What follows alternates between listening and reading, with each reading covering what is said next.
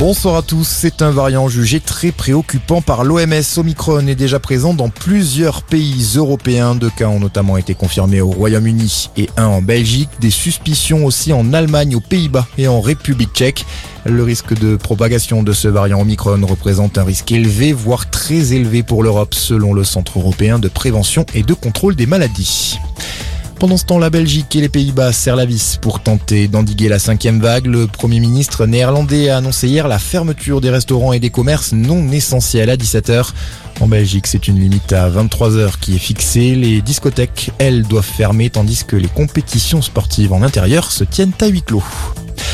Une femme qui bénéficiait d'un téléphone grave danger, poignardé à mort par son ex-compagnon. Le drame s'est déroulé à Épinay-sur-Seine. Le suspect venait de sortir de prison.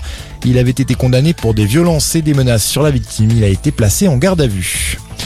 Une déclaration qui fait polémique. Le ministre des Outre-mer, Sébastien Lecornu, ouvre la voie à des discussions sur l'autonomie de la Guadeloupe. C'est selon lui l'une des réponses que le gouvernement pourrait apporter pour trouver une solution à la sortie de crise aux Antilles. Une position très critiquée, notamment par la droite et l'extrême droite. Feu vert pour le déploiement des maisons de naissance. Le décret organisant le développement de ces structures a été publié aujourd'hui au journal officiel.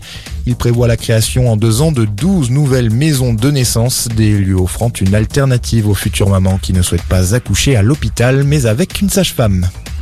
Et puis 11 départements placés en alerte orange neige-verglas. Cela concerne les Pyrénées, les Alpes et l'Auvergne. Dès ce soir, on attend 20 à 40 cm de neige sur les Alpes et le Jura, selon Météo France, au-dessus de 800 mètres.